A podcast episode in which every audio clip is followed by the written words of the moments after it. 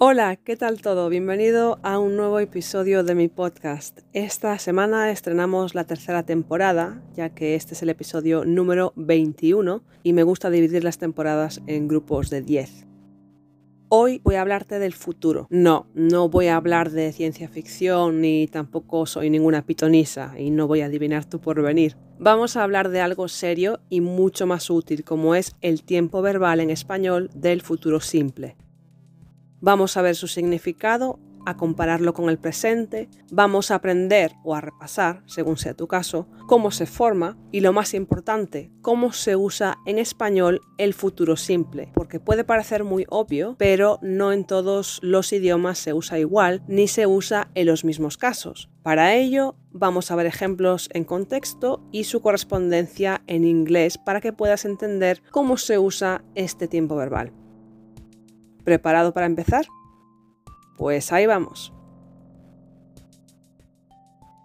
Significado. ¿Para qué se usa el futuro simple? Igual que ocurre con el presente simple, con el futuro simple hablamos de una realidad presente o futura. La diferencia con respecto al presente es que mientras que con este afirmamos, con el futuro predecimos o hacemos suposiciones sobre una realidad que todavía no hemos experimentado por completo. Vamos a ver ejemplos comparando el presente y el futuro. Con el presente, afirmando sobre el tiempo presente. Ahora Lidia vive en Madrid. Con el futuro, haciendo una suposición sobre el tiempo presente. Paco estará durmiendo ya, ¿no? Sí, seguro que sí, es bastante tarde. Con el presente, afirmando sobre el tiempo futuro. Mañana viene mi prima de Sevilla de visita. Con el futuro, haciendo una predicción sobre el tiempo futuro. Esta tarde limpiaré el salón. If you enjoy my content and my podcast, please consider supporting my work by going to thespanishnotebook.com slash support my work. You can make a one-time contribution or a monthly one. Either way, I'll really appreciate it. With your help, I'll be able to keep offering you high quality content for free, as well as producing this podcast for a very long time and with no external advertising. Thank you so much. Muchas gracias. Formas regulares.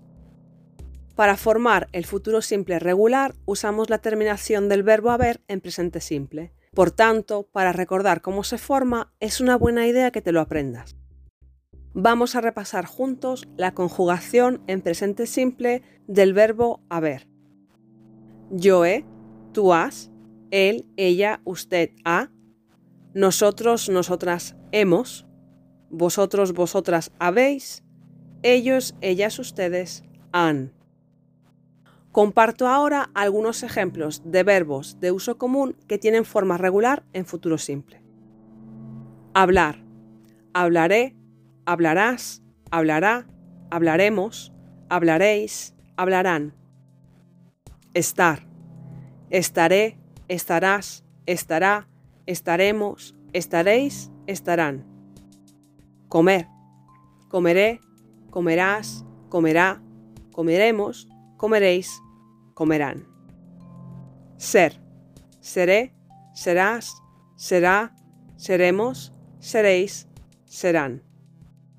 Vivir, viviré, vivirás, vivirá, viviremos, viviréis, vivirán. Ir, iré, irás, irá, iremos, iréis, irán. Formas irregulares. Los verbos irregulares siempre se ven afectados en la raíz del verbo, es decir, la primera parte. En este caso, me temo que vas a tener que aprenderte las formas irregulares de los verbos de uso más frecuente en español, que son 12. Podrás encontrar la lista completa en el post de mi página web. Voy a compartir cuatro aquí en el podcast. Decir, dir, diré, dirás, dirá, diremos, diréis, dirán. Hacer, ar, haré, harás, hará, haremos, haréis, harán. Querer, quer. Querré, querrás, querrá, querremos, querréis, querrán. Haber, abr. Habré, habrás, habrá, habremos, habréis, habrán. Hi there, Spanish lover. Welcome, and I really appreciate that you're listening to this podcast. I hope that you're enjoying it and finding it helpful. Have you been considering improving your Spanish online with a private tutor? Maybe you've been studying by yourself for a while and you need that human interaction to get more fluent and become more confident. Or perhaps you're attending group lessons or are going to a language school but don't feel that you have enough time and opportunities to speak. Working with a private teacher means that you'll have all the attention to yourself and your goals. You'll have someone to help you, guide you, and motivate you. Speaking is definitely the most daunting part of learning a language. With conversation and oral expression lessons, you'll expand your vocabulary and become more confident. You'll lose that fear of speaking. If you're looking for fun, rewarding, and engaging Spanish lessons, please visit my website, thespanishnotebook.com, for more information and to book your free 45 minute trial lesson with me. Thanks so much for being here. Enjoy the rest of the episode. Usos. Predecir el futuro. Este es el uso más obvio y que es más común en todos los idiomas. Es el uso que pensamos por defecto que tiene el tiempo verbal del futuro simple. Usamos el futuro simple para predecir el futuro cronológico, para hablar de hechos que dependen del paso del tiempo para confirmarse. Con el futuro simple, en este caso, hablamos de cómo puede ser el futuro. Hacemos predicciones nosotros. Por ejemplo, cuando termine el verano te irás y no volveré a verte jamás. When the summer ends, you'll leave and I'll never see you again. Llegará tarde como siempre, ya verás. She'll be late, as usual, you'll see. Todo se arreglará, tranquilo. It'll all be sorted out, don't worry. Pedimos predicciones a otros. Por ejemplo, ¿crees que Alex llegará a tiempo para recogernos en el aeropuerto? Do you think Alex will make it on time to collect us at the airport? ¿Vendrás a la cena el próximo sábado? Will you come to dinner next Saturday? En inglés se usa el modal will más infinitivo. Suponer el presente.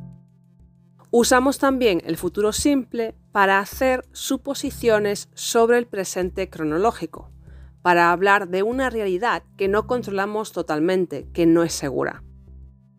Con el futuro simple, en este segundo caso, hablamos de cómo puede ser el presente. Hacemos suposiciones nosotros. Este es el uso en español que es completamente diferente en inglés y que puede que lo sea también en tu idioma si tienes otra lengua materna. En inglés, en lugar del modal will, se usa el modal must más infinitivo. Recuerda que en español, como ya he mencionado en otros episodios, el tono es súper importante para expresar la intención del hablante. Es importante tanto para ti, para que el interlocutor te entienda, como para tú poder entender a los hablantes nativos. Por ejemplo, Estarán comiendo, mejor no molestarlos, volvemos luego. They must be having lunch, better not to disturb them. We'll come back later. No estarán en casa porque las luces están todas apagadas. They mustn't be home because all the lights are out. Será un coche muy viejo porque le ha costado muy poco dinero. It must be a very old car as it has cost a very little money. Pedimos suposiciones a otros, en este caso, el uso en español sí que coincide con el uso en inglés y se traduciría como el modal will más infinitivo. Por ejemplo, ¿crees que aún estará abierto el Lidl a estas horas? Do you think Lidl will be open at this time? ¿Vivirá Marina en esta calle o la siguiente? No estoy muy segura. Will Marina live in this street or the next one? I'm not very sure. ¿Tendremos suficiente dinero para pagar la factura? Will we have enough money to pay for the bill? Pues aquí llega el final del episodio. Espero que te haya resultado útil y práctico y que te ayude a repasar o aprender, si es la primera vez que lo ves, el futuro simple en español. Ahora sería una buena idea que volvieses a escuchar el episodio, si puede ser mientras lo lees, y que luego escribieses tus propios ejemplos. Recuerda usar cosas que te resulten familiares, situaciones cotidianas, intereses o cosas que te gusten o con las que tengas una asociación positiva. De nuevo, muchas gracias por escucharme una semana más, te lo agradezco de corazón. Recuerda que te puedes poner en contacto conmigo para enviarme preguntas, sugerencias o comentarios o también si quieres tener clases conmigo. Puedes hacerlo a través de mis redes sociales, preferiblemente Instagram, pero también a través de Anchor o Spotify. Si te va más lo clásico, puedes también enviarme un correo electrónico a zulemaspanishteacher.outlook.com. Hasta la próxima. Chao.